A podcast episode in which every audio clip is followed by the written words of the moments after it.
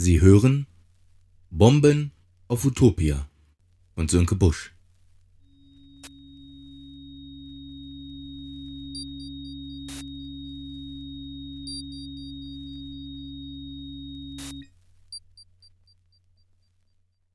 Tag 8 Arme hoch!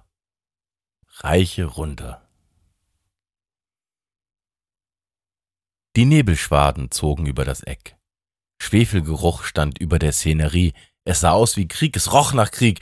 Und für jemanden, der schon einmal im Krieg gewesen war, musste das hier wirklich eine Anmaßung sein.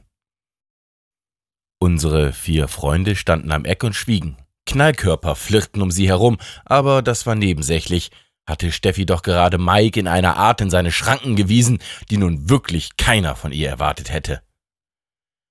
Dieser Mike stand nun dort und war bis zum Nasenansatz im Erdboden versunken, ganz so, wie er es sich gewünscht hatte, so tief versunken, dass er nur noch unverständlich sprechen konnte. Entschuldigung, Entschuldigung, es tut mir leid, flüsterte Mike, und in diesem Moment wurde ihm irgendetwas klar. Was? Das wusste er nicht genau, aber es ging pling in seinem Kopf. Das war so ein Geräusch, das kannte er noch vom letzten Jahr, als er auf der Hochzeit seiner Halbschwester gewesen war. Da war sein schon sehr betrunkener Vater aufgestanden und alle Köpfe hatten sich umgedreht. Aber so viele Köpfe waren es dann doch nicht, weil sein Vater ungefähr so beliebt war wie Mike selber. Die paar blondierten und dauergewellten Strähnchenköpfe drehten sich zu Mikes Vater um, als er pling mit dem Messer an sein Glas gestoßen hatte, um einen Toast auszubringen. Mikes Daddy war aufgestanden und hatte gesagt, die Ehe ist wie so ein Schiff, das langsam untergeht. Am Ende stirbt man. Und wenn's gut läuft, dann ist man wenigstens besoffen und hat gute Musik aufgelegt. Tatsächlich wusste Justus, der neben Mike stand, nicht, dass er genauso dachte wie Mikes Vater. Es war aber wirklich unglaublich wichtig, dass, wenn man starb, gute Musik zur Hand war. Das ging so weit, dass Justus, wenn er Auto fuhr, es sich niemals erlaubte, schlechtes Chartsradio oder überhaupt schlechte Musik zu hören. Man stelle sich das nur mal vor. Irgendein Reh oder ein Prominenter würden auf die Autobahn laufen. Justus würde das Lenkrad herumreißen und in die nächste Leitplanke donnern, sich im Funkenregen überschlagen, in eine Eiche rauschen und wäre vom Hals abwärts gelähmt.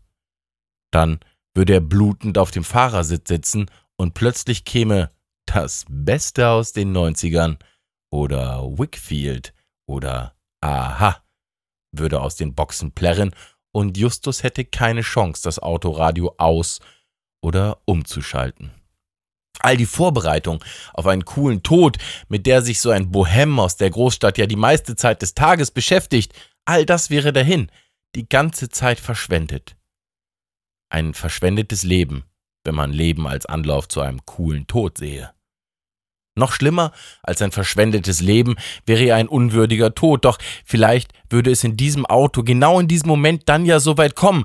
Erst würden die Notärzte kommen und vielleicht, wie schrecklich, würde My Way von Frank Sinatra laufen. Vielleicht sogar My Way in einer dieser Techno-Versionen, zu denen der gesamte Ostblock lebt. Und dann käme jemand auf den Gedanken, dass das doch ein tolles Lied für Justus Beerdigung wäre, weil er doch etwas ganz Besonderes gewesen war. My Way von Sinatra würde gespielt werden. Was für eine Schande. Das schlimmste Totenlied der Welt. Und dazu kam noch die verlorene Wette, die ihm vorschrieb, dass bei seiner Beerdigung ja auch noch Imagine von John Lennon laufen würde. Mein Gott, wie unfassbar peinlich das werden würde. My Way für jemanden, der wirklich etwas Besonderes war, und Imagine für jemanden, der die Menschen und die Welt eigentlich wirklich mochte. Justus würde von den Toten auferstehen müssen, nur um sich selbst zur Bestrafung noch einmal zu erschießen. Auf die Idee, dass My Way das vielleicht schlimmste Lied der Welt wäre, weil es nur Leuten gefiel, die von einem eigenen Lebensweg so viel Ahnung hatte wie der weiße Mann vom Tanzen, auf diese Idee wäre hingegen Mikes Vater nie gekommen. Der Vater von Mike, er war ein kluger Mann, einer dieser klugen Männer, die nur klug sein können, weil sie klug sein nie verstanden haben. Echt mega sorry, murmelte Mike noch einmal in Richtung Steffi, die ihm gegenüber vor dem Coffee Corner stand, von links nach rechts wippte, sich in die Hände blies und ihn von oben bis unten musterte und dann sagte Ja, na, ist schon gut. Ich wollte gar nicht so böse sein. Ich werde nur manchmal böse, weil ich diese Art nicht verstehe, wie schlecht manche Männer mit Frauen umgehen und ich werde besonders wütend, weil ich die Art nicht verstehe, aber total drauf hineinfalle. Glaubt man nicht, dass das angenehm wäre, wenn man nicht mehr aufhören kann, an jemanden zu denken, nur weil er dich schlecht behandelt hat? Wären das wenigstens Hassfantasien? Das wäre ja in Ordnung und normal gegen jemanden, der mir was Schlechtes will. Wenn ich Leute kennenlerne, das ist total verwirrend. Wenn ich alleine zu Hause sitze, dann kein Quatsch. Träume ich von diesem gefühlvollen Typen, der zuhört, nett ist und Dinge tut, weil es ihn freut, dass es mir gut geht. Da habe ich dann diese Prinzessinnen-Fantasien mit Hochzeit und mit für immer und so weiter. Aber im echten Leben, da stehen diese unterschiedlichen Menschen in meinem Kopf ganz dicht nebeneinander. Man kann sich das ungefähr so vorstellen. Da steht ein Junge, ganz nett anzusehen, nicht Hochglanz, einfach einer, der ehrlich ist, der keinen Scheiß erzählt, der einfach okay ist. Er steht da, guckt auf den Boden, ist vielleicht sogar schüchtern, weil er schon gemerkt hat, dass er mich mag und ich ihn angeschaut habe. Und mir geht das Herz auf, so als würde ich einen kleinen Panda-Bären oder ein süßes Kätzchen sehen. Ich will sofort hingehen und machen, dass es ihm gut geht und dass er keine Sorgen mehr hat und mit ihm alt werden. Und alles ist dann toll für immer. Keine Sorgen mehr, keine Unsicherheit, einfach nur ein schönes Leben. So steht er da und traut sich nicht.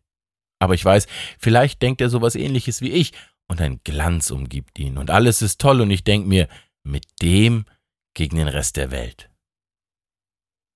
Und dann plötzlich kommt einer angerannt, der sich beim Fitness mit seinen Idiotenfreunden dicke Muskeln an den Körper geschraubt hat, moderne Hosen trägt, egal wie unfassbar dumm die mittlerweile aussehen, dazu irgendein Hemd trägt, wo vorne möglichst viel mit American Dog Tribal College West Coast Harvard New York Coast Guard Urban Street Style Boom draufsteht und der die Haare so trägt wie die Punker und die Alternativen vor drei Jahren, als er sie noch bespuckt und verprügelt hat.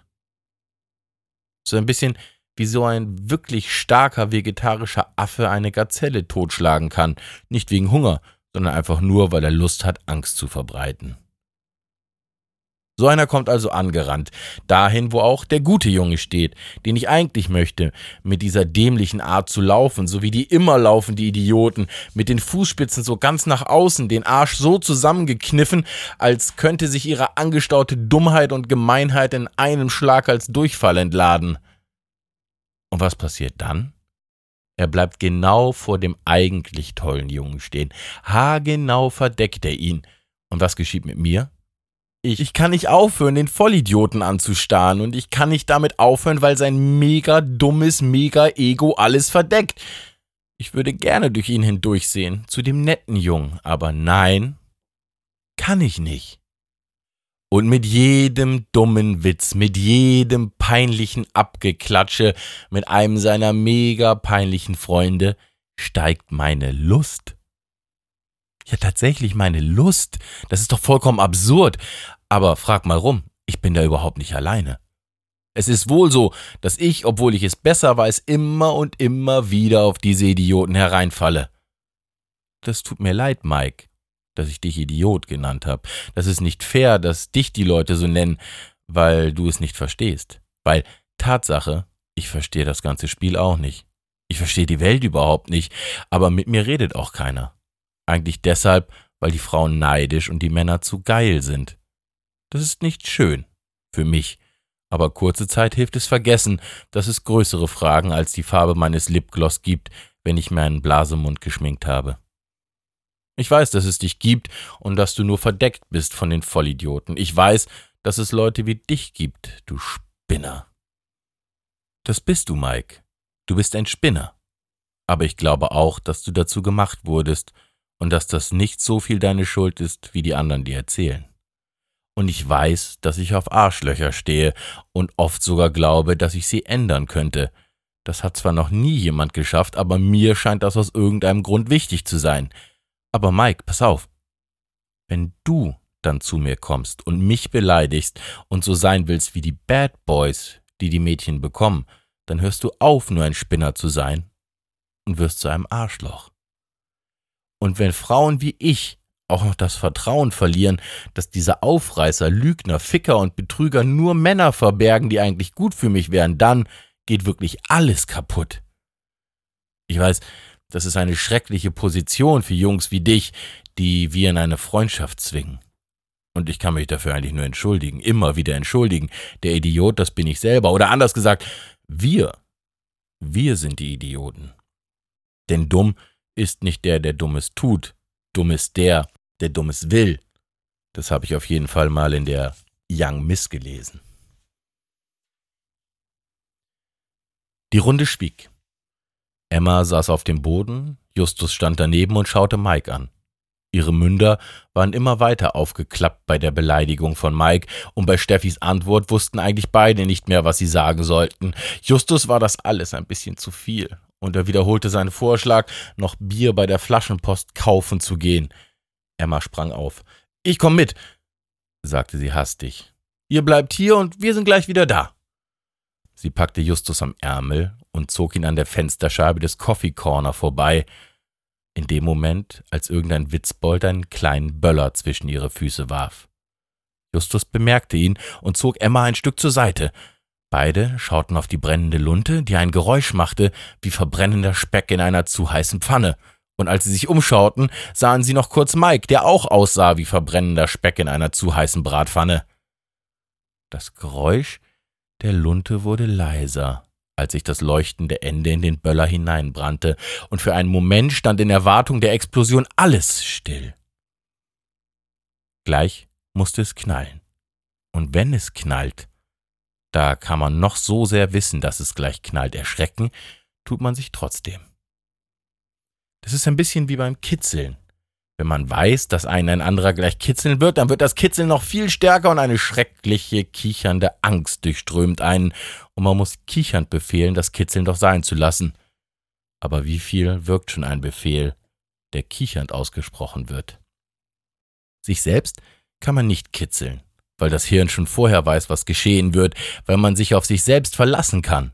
Aber wenn ein anderer kitzelt, bei anderen da gibt es kein Verlassen, kein Vertrauen, da gibt es Probleme und man zuckt und windet sich, es ist unangenehm und schlimm, aber wenn das Kitzeln zu Ende ist, dann ist man sich, trotz des Gefühls gefoltert geworden zu sein, näher als zuvor, auch wenn man versucht böse zu gucken. Wer lacht, der kann schlecht böse gucken. Und so ähnlich war es mit dieser Böllerlunte, die jetzt in den Böller hineingebrannt war. Mike und Emma und Steffi und Justus glotzten auf den Knallkörper und warteten und warteten und warteten, aber nichts geschah. Da lag der Böller. Und er wollte nicht, wollte nicht, wollte nicht. Nichts geschah. Gar nichts geschah.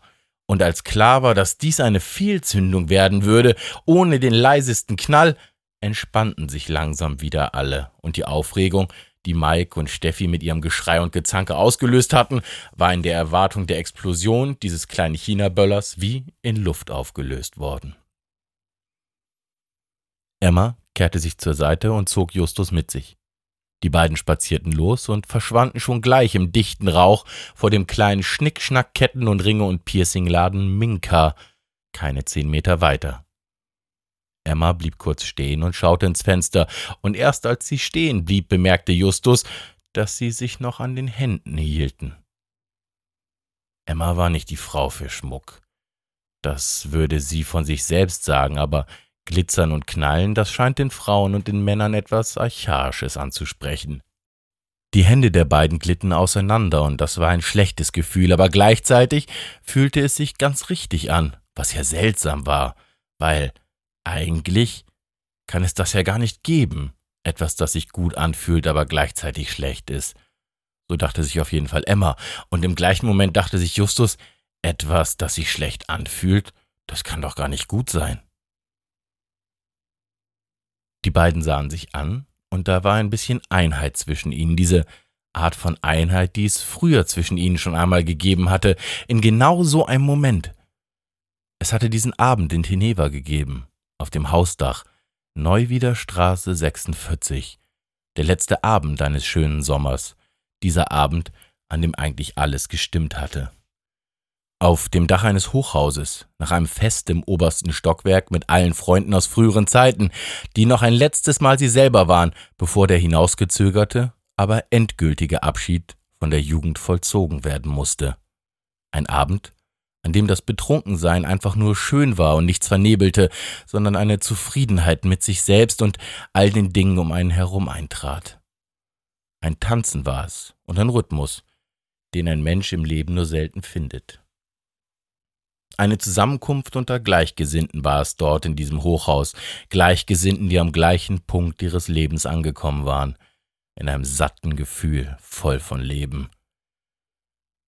In diesem Moment war Justus von dem Sofa, auf dem er saß, aufgestanden, hatte das Fest verlassen und war durchs Fenster aufs Dach gestiegen und hatte in die entfernt blitzende Stadt geschaut und sich zum ersten Mal gedacht, so ist es gut.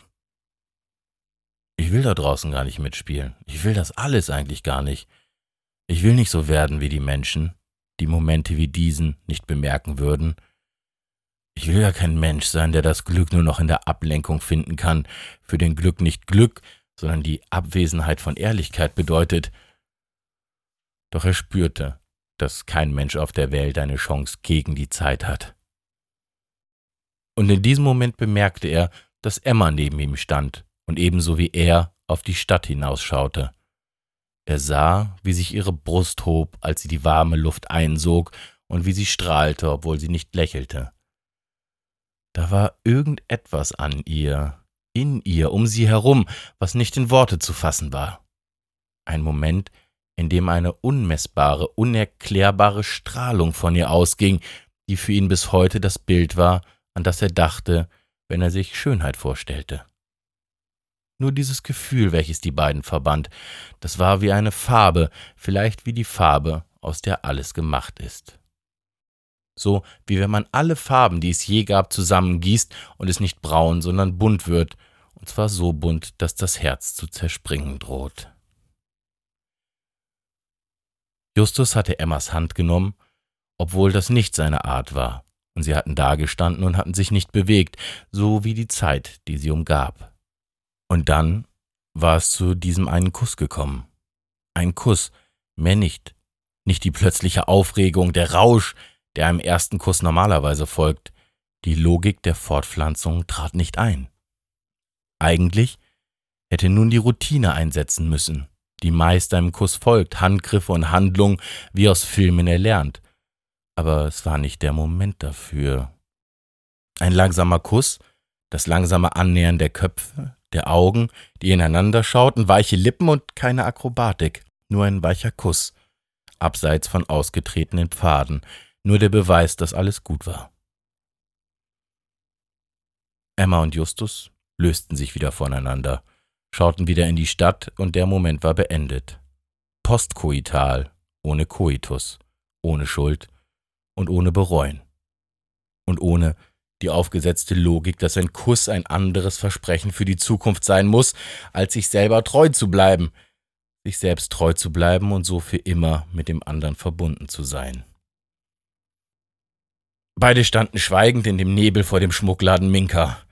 Kustus, ich meine, Justus. Sind wir Freunde? fragte Emma. Ja, Emma, wir sind Freunde. Denn Freunde Freunde sind wie Bäume. Sie fallen tot um, wenn man wiederholt mit einer scharfkantigen Axt in sie hineinschlägt. Witzig, sagte Emma, wenig angetan von dem seltsamen Gerede von Justus, welches sie manchmal zum Lachen brachte, welches aber viel öfter verwirrend war und ihr ein Gefühl gab, dass es jetzt wohl doch besser wäre zu gehen. Da fing man ein ganz normales Gespräch an, und Justus machte immer dass es irgendwo anders endete. Hast du verstanden, worum es da gerade bei Mike und Steffi ging? fragte sie Justus, denn heute Abend war ja danach seltsame Dinge zu hören. Denke, Es geht irgendwie darum, dass sie es nicht schafft, etwas zu mögen, was gut für sie wäre, antwortete Justus. Das ist aber ein ganz großes Problem dieser Tage, dass die Menschen eigentlich wissen, was gut für sie ist, aber es nicht tun, weil jemand ihnen Angst gemacht hat. Um es einmal ganz groß zu sagen, es gibt kein Problem zwischen Männern und Frauen. Es gibt doch kein Problem zwischen Christen und Moslems, kein Problem zwischen Schwarz und Weiß und Gelb und Lila und was weiß ich nicht, was für Hautfarben es sonst noch alles gibt. Um es also ganz groß zu sagen, es gibt ein Problem im Bewusstsein.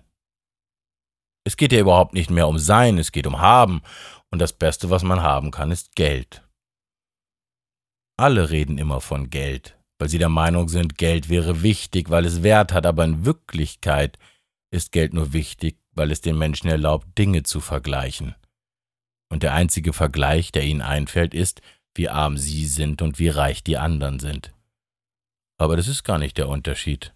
Es geht doch um Glück, doch gar nicht um Geld. Sie sagen, man kann Glück nicht kaufen, aber man kann Schokolade, Eiscreme und Drogen kaufen. Und ist das nicht eigentlich das Gleiche? Es gibt zwei Arten von Menschen. Die einen Menschen, die es schaffen, dass du Dinge tust, die du nicht willst, und die anderen Menschen, die diesen Menschen glauben. Das Problem sind doch die Lügner, und zwar nicht die Alltagslügner, sondern die großen Lügner, die es tatsächlich schaffen, dass du ihnen ihre Idee von Glück glaubst. Ein wichtiger, hinterhältiger und zum Glück gescheiterter deutscher Verbrecher hat mal gesagt, die meisten Menschen werden leichter Opfer einer großen Lüge als einer kleinen, und es stimmt. Es gibt nur diese eine große Lüge, nämlich dass man Glück vergleichen könnte. Und sie benutzen Geld als Mittel, um dich glauben zu machen, dass Glück im Vergleich mit anderen besteht. Und genau das ist der Fehler. Jeder Mensch will glücklich sein, aber keiner kann dir sagen, was das ist, das Glück. Keiner kann vorher sagen, was du tun musst, um glücklicher zu sein, und anschließend vom Glück zu erzählen, endet immer mit einem Aber, weil du ja nach dem Glück nicht mehr glücklich bist.